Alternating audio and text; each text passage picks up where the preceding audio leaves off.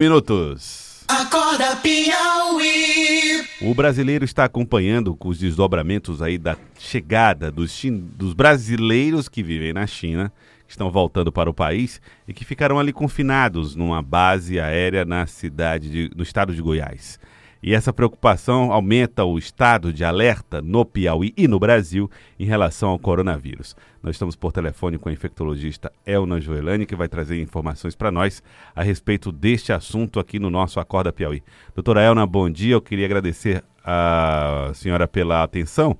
Antes de mais nada, queria que você tivesse desse a nós um, uma ideia. Temos motivos para nos preocuparmos com essa história do coronavírus no Piauí? Bom dia, bom dia a todos. É, assim, temos, temos que estar preparados caso aconteça, né? É, é um, uma possibilidade que existe, para isso todos os, os, serviços estão se preparando, se organizando, tanto os serviços públicos quanto privados, para caso aconteça alguma situação, a gente possa tomar as condutas adequadas conforme a orientação do Ministério da Saúde, que essa é uma organização realmente esperada, porque não podemos ser pegos de surpresa. Né? É, bom, mas aí como é que uh, se prepara uma instituição, Estado, os hospitais, para uma situação como essa?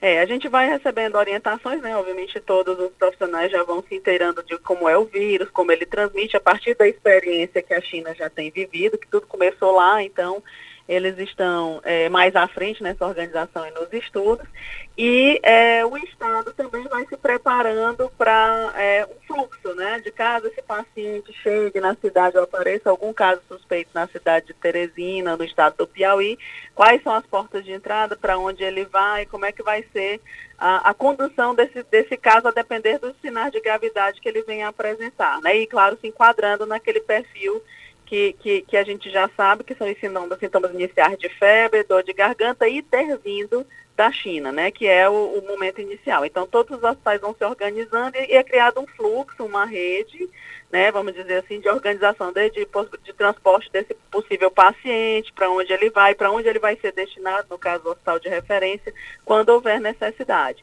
Aí todos os, os, os, o município de Teresina, principalmente, e o estado do Piauí já estão passando por reuniões né, contínuas, todos os dias temos reuniões para, desde reunião de capacitação, reunião de definição de fluxo, organização da, das equipes para para esse possível evento, caso ele venha a acontecer. Bom dia, doutor Eusósimo. Bem, hum, o, o que tem de tranquilizador até agora é que o Brasil não tem nenhum caso confirmado ainda, não é isso? Isso, não temos nenhum caso confirmado e todos os casos suspeitos estão sendo acompanhados muito de perto, tanto os suspeitos quanto os seus contactantes, porque caso algum desses se torne realmente um caso confirmado, os demais contactantes já estão todos né, é, é, orientados e acompanhados. Né? Isso está sendo muito bem feito com a orientação do Ministério da Saúde dentro de cada estado em, onde tem casos suspeitos.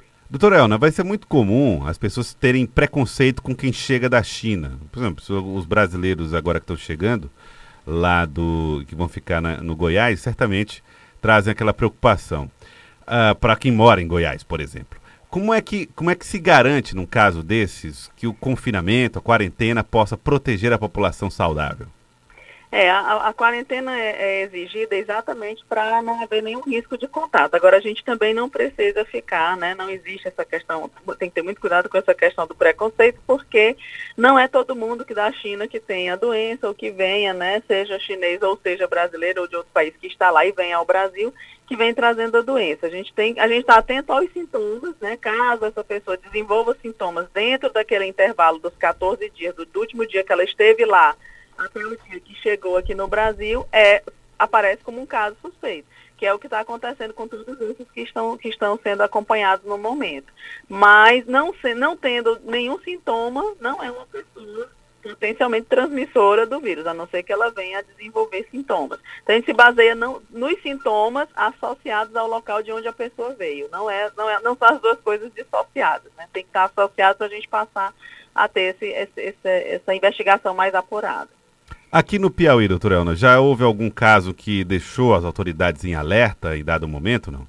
Não, nenhum caso no momento. É, o Piauí recebe também, assim como os outros estados, pessoas provenientes da China. O Brasil mesmo não, nem tem voo direto da China, são várias escalas, mas É, até o momento, nenhum caso é, apareceu em nenhum ponto da rede né, que pudesse ser classificado como um caso suspeito. Uhum. Ah, um, umas pessoas, as pessoas tratam o coronavírus como uma doença fatal. Ou seja, pegou, a chance de sobreviver é muito baixa. Mas na China, nós vemos, vemos os números, são mais de 4 mil pessoas, 4 mil pessoas infectadas, e, e eu, eu acho que 10% disso é que efetivamente veio a morrer.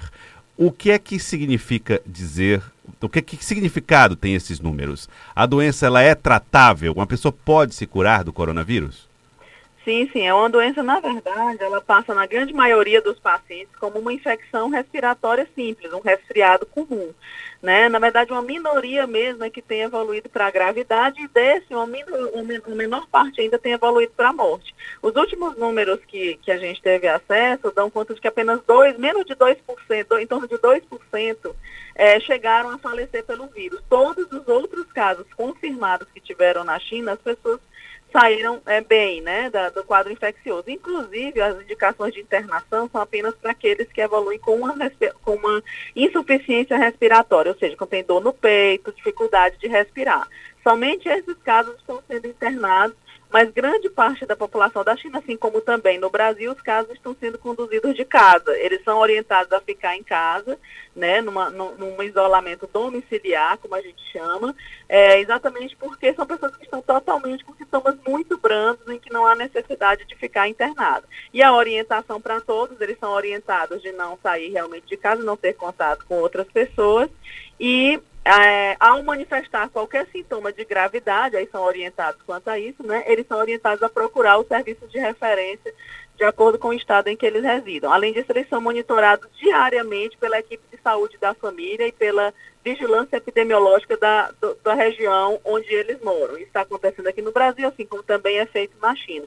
Na verdade, ele, esse vírus, comparado com outros coronavírus que nós já vivenciamos, né, que tem cinco coronavírus diagnosticados como causadores de epidemias, é, nós já tivemos aquele da síndrome respiratória aguda grave, que esse é, tinha um, um, índice de óbito maior, e o, e o vírus é, do Oriente Médio, que esse também ainda está em circulação, mas ficou muito restrito ao Oriente Médio, com uma, uma taxa de óbito também um pouco maior do que esse atual.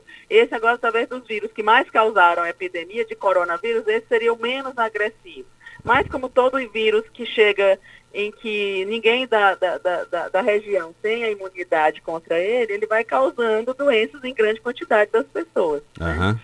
Então, esse é, um, é... é uma, um comportamento esperado, né? Mas é... como óbito sempre tem risco de morrer alguém, tem que ser tomada toda essa conduta de prevenção. Então esse, essa forma do coronavírus nem é a mais, vamos dizer, a que mais se alastrou, ou a que mais oferece riscos de, do, dos cinco que foram registrados, é isso? É, isso, isso. O síndrome respiratória aguda grave, que foi um que veio anteriormente, se não me memória, em 2008, esse foi bem mais, eh, matou um pouco mais, né? Uhum. É, e até mesmo a influenza que a gente já teve aqui, né? O H1N1, ele também tem uma taxa de óbito um pouco maior do que esse atual, né? Mas, devido a um ser uma doença que não tem vacina, diferente do H1N1, não tem, é, e, e, a população não está imune porque ele está circulando agora pela primeira vez, ele causa uma preocupação maior nas autoridades, né? Porque aumenta a chance de espalhar e quanto mais ele se espalha, maior a possibilidade de, de matar pessoas, embora esse, esse, esse número em porcentagem seja pequeno.